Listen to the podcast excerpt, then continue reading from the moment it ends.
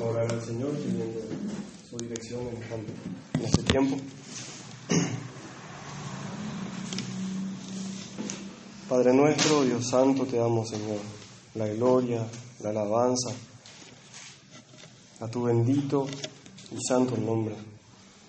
Señor, te damos gracias por permitirnos estar en, en tu casa. Gracias porque nos permites abrir tu palabra. Gracias, Señor, porque podemos ver tu amor, tu bondad y tu misericordia. Padre, queremos pedirte tu dirección. Te rogamos, Señor, que tu Espíritu Santo nos, guíe a toda verdad. Que seamos enseñados por ti en este tiempo, Padre. Te rogamos, Señor, estas cosas en el nombre de Jesús, nuestro Señor y Salvador. Amén. Hermanos, vamos a abrir nuestras Biblias en el libro de Tito.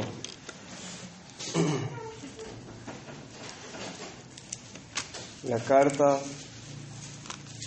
del apóstol Pablo a Tito.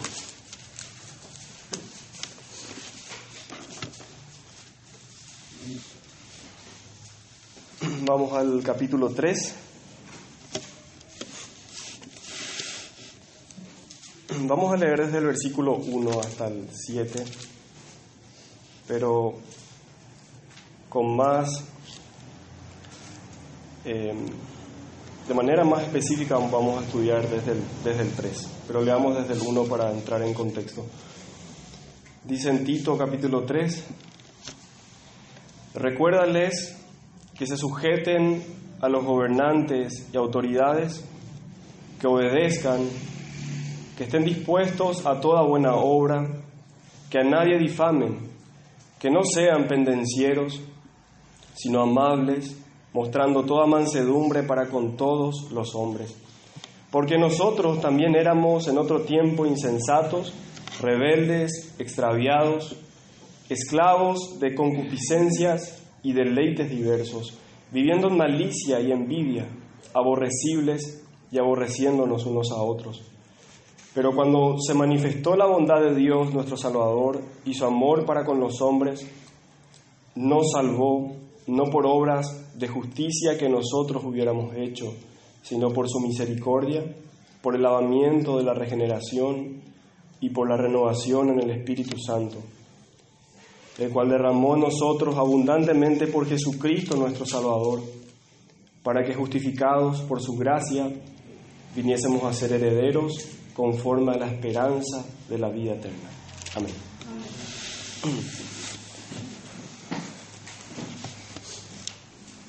Bueno, hermanos, el tema que, que quisiera tratar es básicamente el tema que, que el apóstol Pablo nos expone. Es la idea principal que él trata en, estas, en estos versículos. Y lo que el apóstol Pablo nos está hablando desde el versículo 3 es básicamente un argumento, una razón, o la razón para poner en práctica todo lo que, o el recordatorio del versículo 1 y 2.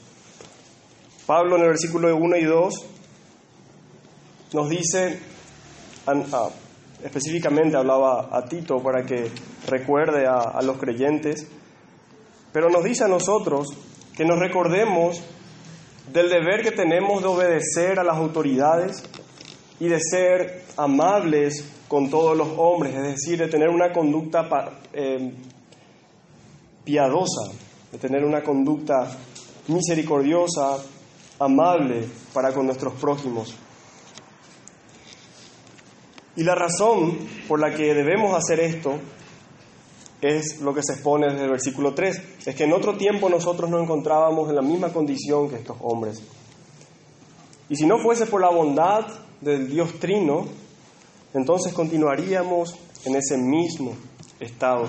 Por tanto, lo que vamos a ver es la manera en cómo Dios ha sido bondadoso y misericordioso para con nosotros, de tal manera que esto nos mueva a nosotros a dar la alabanza a Él y que también nos lleve a tener un trato manso, a tener una conducta piadosa para con todos los hombres, y principalmente nos referimos aquí para aquellos que no conocen a Dios, para con los inconversos, deseando que estos también alcancen la salvación. El título entonces de nuestro de este sermón sería un incentivo para una conducta piadosa. Y los puntos que vamos a abordar se desarrollan desde el versículo 3. Primeramente vamos a ver el estado en el que nos encontrábamos antes de recibir la gracia de Dios. Vamos a ver la bondad soberana de Dios, la obra del Espíritu Santo, la obra de Jesucristo y el propósito o resultado de toda la obra de la salvación. Veamos entonces el versículo 3 y vamos a ir desglosando cada palabra que, que vamos a ir encontrando. Primeramente se describe nuestro estado antes de recibir la gracia de Dios. Dice Pablo, porque nosotros también éramos en otro tiempo. Es decir, éramos así como son los inconversos. Antes de nosotros alcanzar la gracia de Dios, o antes de ser alcanzados por la gracia de Dios, nosotros, éramos insensatos, éramos rebeldes, estábamos extraviados, éramos esclavos de concupiscencias y deleites diversos, vivíamos en malicia y envidia, éramos aborrecibles y nos aborrecíamos unos a otros. Éramos insensatos, éramos hombres sin entendimiento, ignorantes, incapaces de poder hacer o de discernir alguna cosa espiritual. Esto es, esto es lo que en varias partes de la escritura se repite. En 1 Corintios 2.14 habla de que el hombre natural no percibe las cosas que son del Espíritu porque lo que, lo que es del Espíritu de Dios se tiene que discernir con el Espíritu. Pero el hombre natural no, no lo puede hacer porque no puede entender y para él es locura. Vivíamos con el corazón entenebrecido, teníamos el entendimiento entenebrecido, éramos ajenos a la vida de Dios por la ignorancia que nosotros había. Y esto es lo que vemos en los no creyentes. Y era nuestra, nuestra situación antes. Éramos rebeldes, éramos desobedientes a, la a las autoridades, no solamente a la autoridad divina, es decir, que desobedecíamos las leyes de Dios, sino que también éramos desobedientes a las autoridades puestas por Dios, a la autoridad humana. No hacíamos caso a, a la voz de nuestras conciencias y tampoco hacíamos caso a las amonestaciones de nuestros padres y ni a las leyes civiles. Al hombre natural le cuesta poder someterse a las autoridades, es un problema. Y lo podemos ver, lo podemos ver. Creo que tal vez algunos puedan decir, si no, yo soy obediente a las leyes civiles, soy muy dedicado a ser un buen, un buen ciudadano. Pero ¿qué tal está nuestra obediencia a nuestros padres? Y realmente es difícil encontrar una persona que haya sido perfecto en esto, que nunca haya sido desobediente a sus padres. Está en nuestra naturaleza ser rebeldes y principalmente contra Dios, principalmente contra la autoridad divina.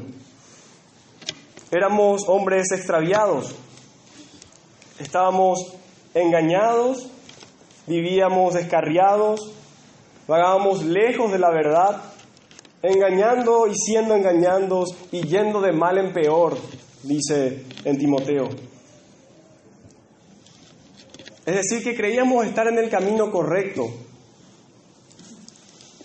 Creíamos vivir en libertad, pero en realidad lo único que hacíamos es ajustar cada vez más las cadenas de nuestra esclavitud. Vivíamos alejándonos cada vez más y más de Dios, extraviados. Y esto nos lleva a una esclavitud, porque éramos esclavos de concupiscencias y de deleites diversos. En otra versión, en la NBI dice, esclavos de todo género de pasiones y placeres. Es decir, que permitíamos que nuestros malos deseos tomen dominio sobre nosotros, sobre nuestra vida y sobre nuestra conducta. Y servíamos a nuestros deseos. Ellos eran nuestros amos. Esclavos de nuestros impulsos sin poder controlarlos. Esclavos del adulterio, de la fornicación, de la idolatría. Adoradores de todo tipo de entretenimiento Éramos esclavos de las enemistades, de los celos, de las iras, de las contiendas, de las envidias, de las borracheras. El hombre sin Dios es esclavo de su pecado.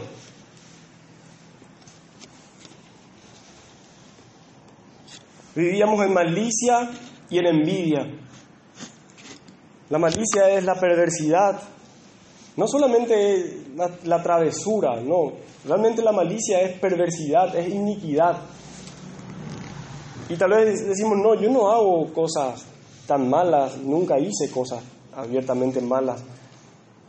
Pero todo aquello que no podemos llevarlo a la práctica con, nuestras manos, el hombre se las ingenia y las, lleva a, las pone en práctica en su mente porque la mente del hombre está dispuesta hacia el mal. Y esto es lo que el Señor precisamente juzga al hombre desde la creación, desde la caída, que todo designio del pensamiento del hombre solamente el mal.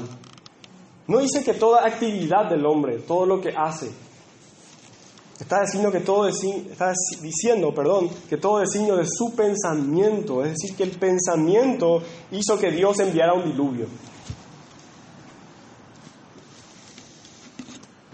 El mal pensamiento del hombre, la malicia de nuestra mente. Por eso el Señor nos pregunta, ¿hasta cuándo tendrás o permitirás en medio de ti los pensamientos de iniquidad? Éramos envidiosos. Envidia quiere decir mirar contra, es decir, mirar con una mala disposición a otra persona por lo que esa persona es o por lo que tiene. El celoso tiene miedo a perder lo que tiene, pero el envidioso odia al ver que otra persona tiene algo. Esa es la envidia.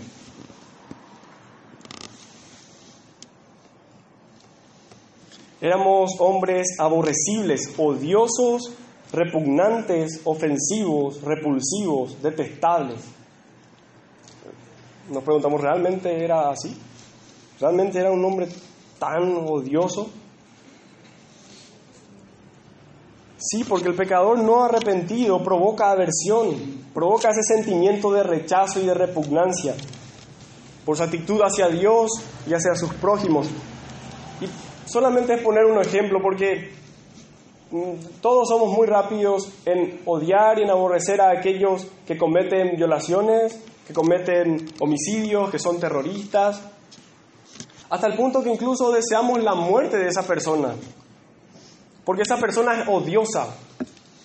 Esa persona es repugnante por, por lo que hace. Pero no nos detenemos a pensar que si todas las personas puedan ver nuestros pensamientos, cuán odiosos vamos a ser a la vista de todos. Cuán repugnantes. Hermanos, y ciertamente delante del Dios Santo todos somos repugnantes, ofensivos, somos detestables. Y esto nos lleva a la última característica del hombre sin Dios, que se, que se aborrecen entre unos y otros, porque es el resultado de vivir entre personas detestables. Terminando, terminamos odiándonos unos a otros, siendo intolerantes con el otro, siendo poco pacientes, siendo poco empáticos. Y tal vez decimos, bueno, pero yo no era todo esto antes de conocer a Dios. Y tal vez no en todo no hemos equivocado, pero hermanos, todo hombre antes de conocer a Dios es ignorante en cuanto a las cosas espirituales, es rebelde, está extraviado, se va cada vez más lejos de Dios, es esclavo de sus pecados. Y en nuestra mente, hermanos, todos tenemos malicia y todos tenemos envidia y todos somos aborrecibles.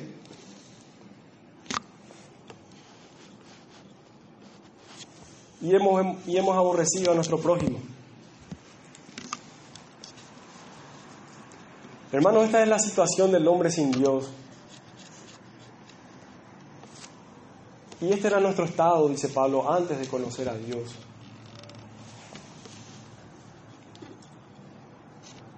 ¿Y cuál es el razonamiento que está haciendo? Hermanos, ustedes eran así. Por lo tanto, sean amables y sean mansos con los que aún siguen así.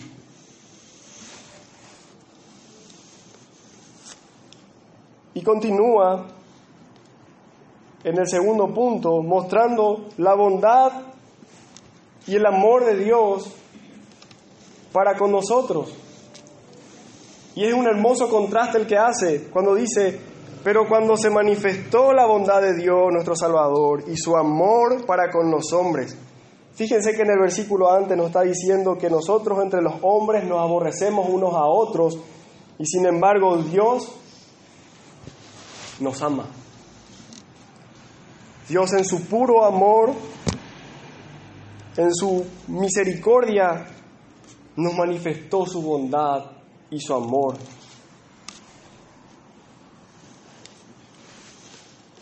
Y es la bondad de Dios, fue la, el amor de Dios la que acudió en nuestro rescate. Cuando nosotros estábamos así, totalmente ajenos a la vida de Dios, el Señor en su amor nos salva.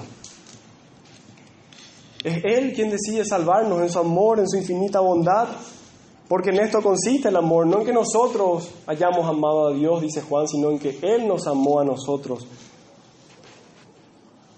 Esto es lo que le movió a darnos a su Hijo unigénito, porque de tal manera amó Dios al mundo. La iniciativa de la salvación está en Dios. Y sin, sin que nosotros podamos hacer algo que le mueva a Él a amarnos, Él inmerecidamente determina salvarnos por el puro afecto de su voluntad. Hermanos, es grandioso y es maravilloso el amor de Dios, tanto que realmente no nos queda a nosotros más que asombrarnos. En amor nos escogió para que seamos hijos suyos por medio de Jesucristo. Y sigue diciendo más, nos salvó no por obras de justicia que nosotros hubiéramos hecho, sino por su misericordia. El hombre no merece ser salvo. La salvación es una recompensa para el hombre. Porque realmente el hombre no hizo nada para merecer la salvación. No hay obra que el hombre haya hecho. No hay hombre que pueda justificarse delante de Dios. Porque todos sin excepción pecamos. Y todos, cada uno de nosotros, nos encontramos bajo pecado y no hay quien pueda presentarse delante de Dios para justificarse por sus obras. Si el hombre ha de ser salvo, ha de ser por la misericordia de Dios.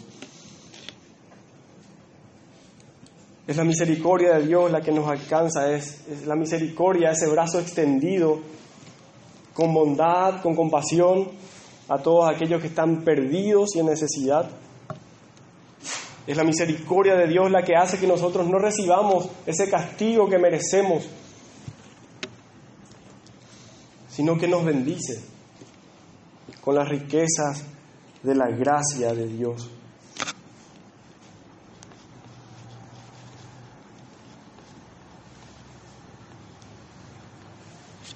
El Señor nos salva. El Señor es quien en su amor y en su bondad soberana nos salvó. ¿Y cómo lo hizo? Y desde el versículo 5, en la segunda parte, habla de por el lavamiento de la regeneración y por la renovación en el Espíritu Santo, el cual derramó en nosotros abundantemente por Jesucristo, nuestro Salvador. Es la obra del Espíritu Santo en nuestras vidas quien nos dio vida espiritual, la regeneración, nos regeneró y esta es una obra de suma importancia porque no hay hombre que pueda ver el reino de los cielos, no hay hombre que pueda alcanzar la vida eterna si no naciere de nuevo, dice la Escritura. Es necesario que el Espíritu Santo haga esa obra sobrenatural, implante nueva vida en nosotros. Es el Espíritu quien vuelve a crear el corazón humano, que lo resucita de la muerte espiritual y le da vida espiritual Las personas regeneradas son nuevas creaciones, donde antes no existía ningún tipo de predisposición, ninguna inclinación o deseo para las cosas de Dios. Cuando éramos ignorantes, ahora por medio del Espíritu hay una predisposición y una atracción hacia Dios. En este acto soberano de Dios, que lo hace por el Espíritu Santo, Él siembra en el corazón humano el deseo hacia Él. Ese deseo que de otro modo no tendríamos presente. En esta parte parafraseé al teólogo Sproul. Si el Espíritu Santo no es quien hace esta obra en nosotros, entonces no tenemos alternativa, no podemos hacer nada. Es el Espíritu Santo quien debe despertar vida espiritual en nosotros. Y luego el mismo Espíritu Santo dice que obra la renovación de nosotros. Es decir, que de manera bondadosa y continua nos va capacitando para buenas obras. Es el Espíritu Santo, es su obra en el creyente la que nos va formando a la imagen de Cristo, la que nos va ayudando a abandonar las corrupciones de la carne para que podamos vivir en el Espíritu para que podamos vivir una vida gobernada por inclinaciones santas. Hermanos, si hoy somos nuevas criaturas, si hoy buscamos a Dios, si dejamos de ser eso que se describe en el versículo 3, no es porque en nuestras fuerzas nosotros hicimos algún cambio, porque nos moralizamos, porque sentamos cabeza, porque nos esforzamos y hicimos ciertas terapias y logramos cambiar nuestra vida. No, porque esta obra es una transformación, es nacer de nuevo. Y esa obra solamente el Espíritu Santo puede obrar en nosotros.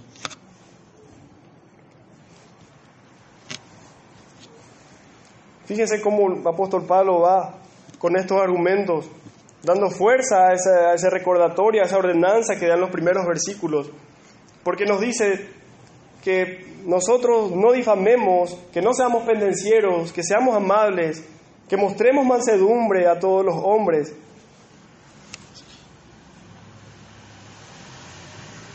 Y esto no lo vamos a lograr si es que el Espíritu Santo no obra en nosotros. Esto no lo vamos a lograr si no hay vida espiritual en nosotros. Por eso nos dice, pero ustedes fueron salvos. Ustedes antes eran así, pero la bondad y el amor de Dios se manifestó en ustedes y les salvó. Y el Espíritu Santo les dio nueva vida y les ha renovado. Y además de eso, hoy derrama abundantemente su espíritu sobre el creyente. Versículo 6, el cual derramó en nosotros abundantemente por Jesucristo nuestro Salvador porque Cristo, a través de su obra intercesora, obtuvo para sus hijos toda bendición espiritual. Es Cristo quien rogó al Padre. Y leemos en Juan, en el Evangelio según Juan, cuando Él ruega para que tengamos al consolador, que estará siempre con nosotros. Aquel que nos va a enseñar todas las cosas, que nos va a recordar todo lo que Él ha dicho. El Espíritu Santo que nos guía a toda verdad.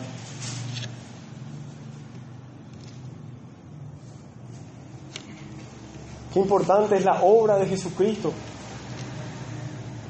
quien intercede por nosotros, pidiendo el derramamiento abundante del Espíritu Santo sobre nuestras vidas. Y esto dice que es así, el cual derramó, dice. No dice que lo va a hacer, dice que derramó en, nosotros, incluye Pablo. Es decir, que hoy gozamos y tenemos al Espíritu Santo en nuestras vidas. Hermanos, y vamos viendo que todo es obra de Dios, del Dios Padre, del Dios Hijo, del Dios Espíritu Santo. Toda la Trinidad obrando en la salvación del hombre.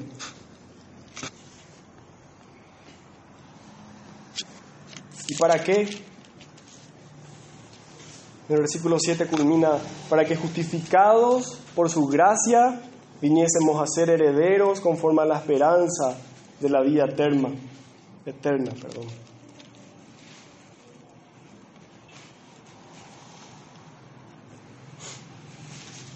La obra de Jesucristo no fue una obra en, al azar, algo en vano.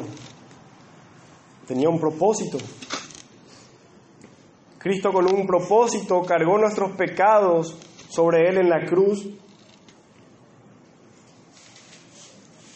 En nuestro con un propósito tomó nuestro lugar en la cruz, fue castigado en la cruz.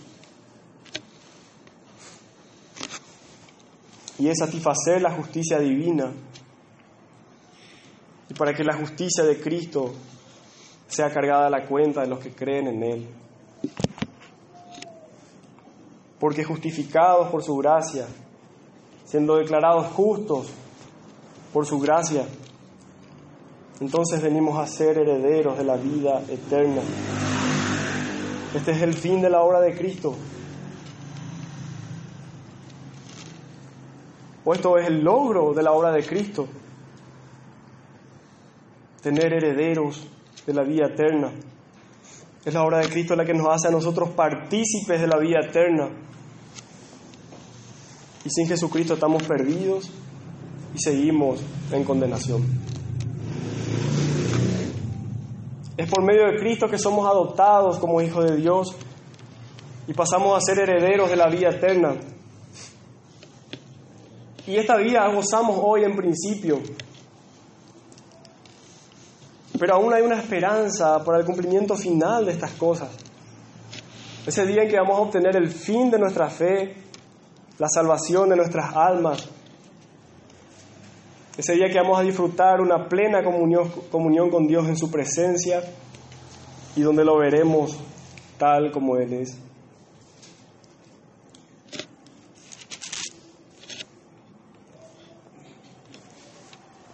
Hermanos, ¿qué incentivo tiene que ser esto en nuestras vidas? El ver de dónde Dios nos sacó.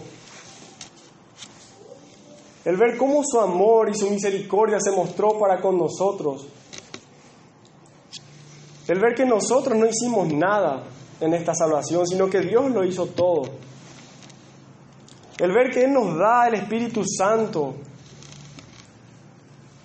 que nos ayuda, que nos auxilia, que nos consuela en este peregrinar.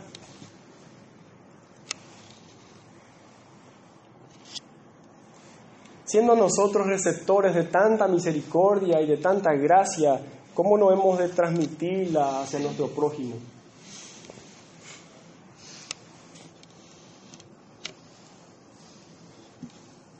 Nuestros corazones tienen que rebosar de alabanzas, de acciones de gracias al, Señor. Y tenemos que ser movidos a movernos, a conducirnos piadosamente en medio de los demás, siendo amables, no siendo pendencieros, mostrando mansedumbre para con todos los hombres, respetando las autoridades puestas por Dios, obedeciendo estando dispuestos a toda buena obra. Hermanos, nuestra vida piadosa es el sermón más grande que vamos a predicar. Porque una luz, decía Spurgeon, una luz no habla, simplemente brilla. Hermanos, y nosotros somos la luz de este mundo, dice el Señor. Debemos brillar en medio de, tanta oscuridad, en medio de tantas tinieblas. Recordemos de dónde el Señor nos sacó, veamos lo miserable de esa vida que llevábamos sin Dios. Veamos que realmente nosotros no éramos mejores que nadie y que sin embargo el Señor, al Señor le plació en su bondad y en su amor rescatarnos, que en su misericordia Él obró en nosotros un nuevo nacimiento, nos dio vida espiritual por medio del Espíritu Santo, el cual ha derramado sobre nosotros abundantemente por la intercesión de Jesucristo nuestro Salvador, quien se entregó por nosotros en la cruz para que seamos herederos de la vida eterna.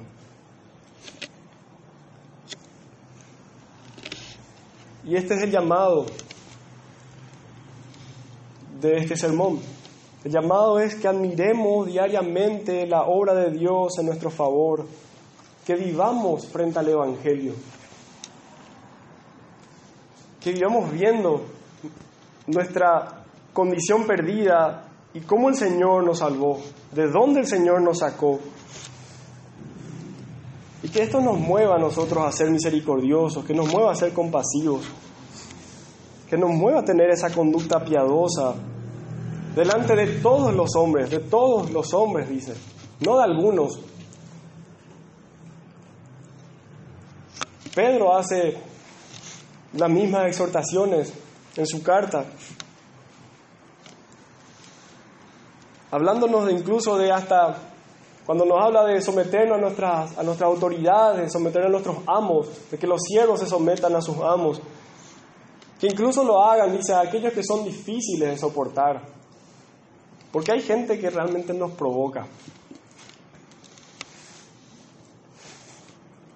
Y vamos a tropezar, y va, vamos a airarnos, probablemente. Aún hay remanente de pecado en nosotros y vamos a caer y nos vamos a enojar mucho. Muchas veces decimos con toda razón estoy enojado, pero muchas veces también nos vamos a enojar sin razón.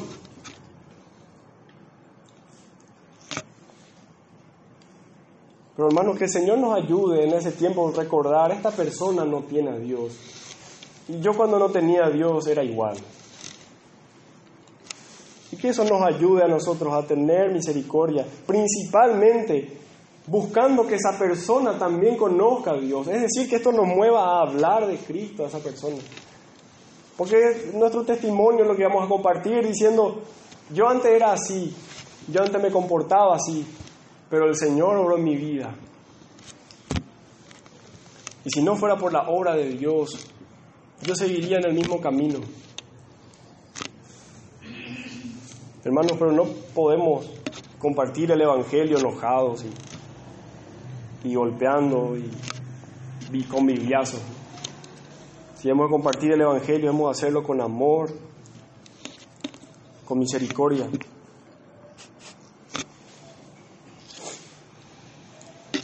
Tal vez haya personas que puedan estar escuchando que no conocen a Dios, que aún se encuentran en tinieblas, que aún se encuentran perdidas. Y a estas personas el mensaje es que deben reconocer su insensatez, su rebeldía, que deben conocer que se encuentran extraviados, que son esclavos de placeres, que son esclavos de sus pecados. Estas personas deben reconocer que están lejos de Dios y arrepentirse de todo ello, arrepentirse y humillarse delante de Dios y descansar en la misericordia que Él nos ofrece en Jesucristo. Descansar en la obra de Jesucristo. Y Él nos da una promesa y la promesa es darnos el Espíritu Santo a fin de vivir una vida nueva para servir a Dios.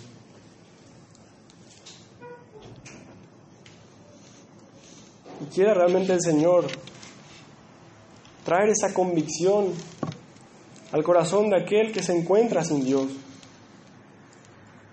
Esa convicción de pecado y que el día de hoy pueda conocer a Jesucristo nuestro Salvador. Hermanos, que el Señor nos ayude. Vamos a orar. Padre, te, te damos gracias, Señor, te damos gracias por tu bendita palabra. Señor, yo te pido que, que ella llegue a nuestros corazones. Padre, ayúdanos a, a realmente cada día vivir delante del, del Evangelio y admirar, admirar lo que tú has hecho por nosotros y en nosotros. Que podamos darte gloria, Señor, a levantarnos cada día, viendo que ya no éramos, que ya no somos los de antes, sino que hoy somos personas cambiadas por tu obra.